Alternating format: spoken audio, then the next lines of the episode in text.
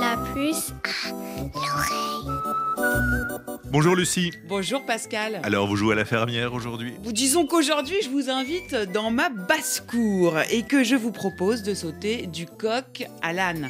Une expression dont l'origine fait débat entre linguistes. Et pour vous en parler, j'ai le plaisir de recevoir Daniel Lacotte. Mais avant, comme chaque semaine, les propositions. Des enfants.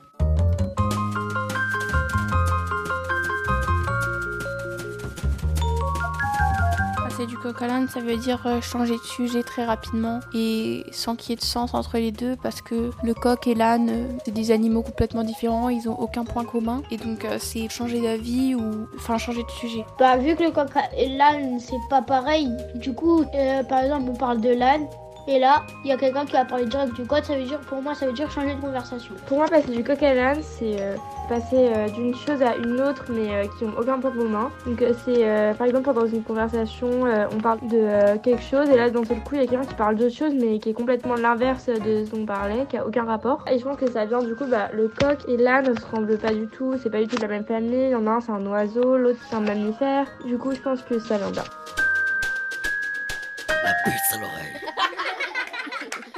Bonjour Daniel Lacotte. Bonjour Lucie. Alors on l'a entendu, passer du coq à l'âne, cette fois-ci les enfants connaissent bien hein, le sens de cette expression, hein, c'est évident. Ouais, très bien, parfaitement. Là, il y a vraiment euh, aucune ambiguïté, euh, comme parfois avec les expressions. Là, il n'y en a pas du tout. Euh, pourquoi? Parce que c'est concret. Voilà, c'est c'est uniquement ça. Il- les enfants comprennent très très bien quand c'est concret. Ils savent ce qu'est un coq. Enfin, sauf les Parisiens, mais et, et un âne. Alors les ânes, les Parisiens, ils en voient davantage, mais euh, le, le- le- voilà. Et on passe du coq à l'âne, c'est-à-dire qu'on passe. Elle l'a très très bien dit, la jeune fille. Là, on passe d'un oiseau à un mammifère, donc c'est complètement différent. D'un sujet à un autre qui n'ont Voilà. rien à voir l'un avec l'autre. qui n'ont rien à voir. Donc on se dit a priori aucun rapport entre ces deux animaux, pourtant, pourtant c'est pas si sûr que ça. Pourquoi? Puisque l'âne, euh, dont il est question dans cette expression, euh, pourrait peut-être venir de la déformation de l'âne qui s'écrivait A-S-N-E, Euh, qui était donc au XIIIe siècle le- la femelle du canard. Oui.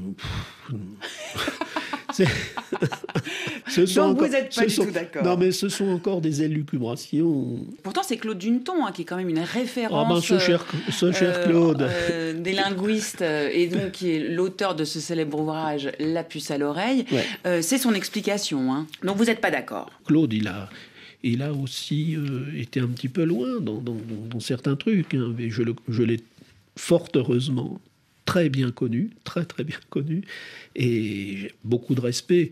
Et on a souvent discuté, j'ai discuté avec lui dans un nombre d'expressions comme ça.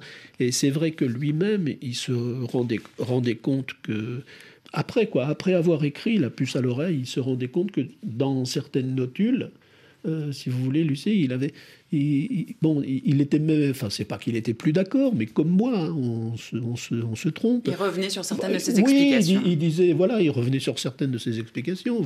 Bon, en tout cas, est-ce que vous êtes d'accord pour dire que cette expression vient d'une autre expression qui était saillir du coq en l'âne? Oui. L'origine de cette expression. Oui, probablement, oui, oui. Vous savez, Et puis euh, c'est passé à sauter du coq à l'âne, Oui. avant de se transformer en passer du coq à l'âne. Cette Ouais. expression, elle a quand même évolué au fil du temps. hein. avec, alors je veux pas être trivial, mais avec effectivement le verbe sauter que chacun aura compris. Sauter ou saillir, Voilà, avec une, sauter, une- une- voilà, voilà. voilà, voilà, hein.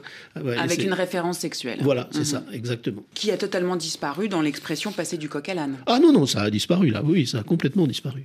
Donc cette expression passer du coq à l'âne, euh, on l'a entendu, les enfants la connaissent et elle est encore très utilisée. hein. Ah oui, bien Qu'est-ce qu'on peut trouver comme synonyme à cette expression? Il n'y en a pas. Il y en a- Non mais il y en a pas, c'est peut-être pour ça que cette expression, euh, elle, elle est encore très utilisée, il n'y a pas vraiment d'équivalent. Non. Si on cherche un peu, peut-être qu'on pourrait en inventer une. euh, C'est sauter d'un truc à l'autre, quoi. hein. Dans, dans le langage courant, c'est on dit ça, quoi. On dit sauter d'un truc à l'autre, mais c'est une expression, euh, c'est une expression très campagnarde. hein. Alors, il faut espérer qu'elle va pas disparaître, hein. parce qu'encore une fois, euh, Parisiens qui connaissent un coq et un âne, il faut me les présenter. hein. En Allemagne, on passe du petit chapeau au petit bâton. Quand en Hongrie, on colle serpent et grenouille, donc les deux animaux qui n'ont rien à voir l'un Oui, avec l'autre. oui, oui. En Hollande, on saute du bœuf à l'âne. Ah oui, ah oui. Et au Brésil, on passe du canard à l'oie. Oui, là, c'est pas, pas terrible. Les Brésiliens, ils auraient pu faire un effort. Parce que là, je veux dire, là, on voit pas le rapport, là. Merci Daniel Lacotte d'être venu éclairer notre lanterne. Cette expression ainsi que plein d'autres sont à retrouver dans votre ouvrage Les expressions les plus truculentes de la langue française paru au Larousse. Mais votre actualité, c'est la parution de ce nouveau livre Au bonheur des mots les plus truculents de la langue française, toujours euh, aux éditions du Larousse. Merci Daniel et à très Merci, bientôt Lucie. autour d'une Merci nouvelle expression.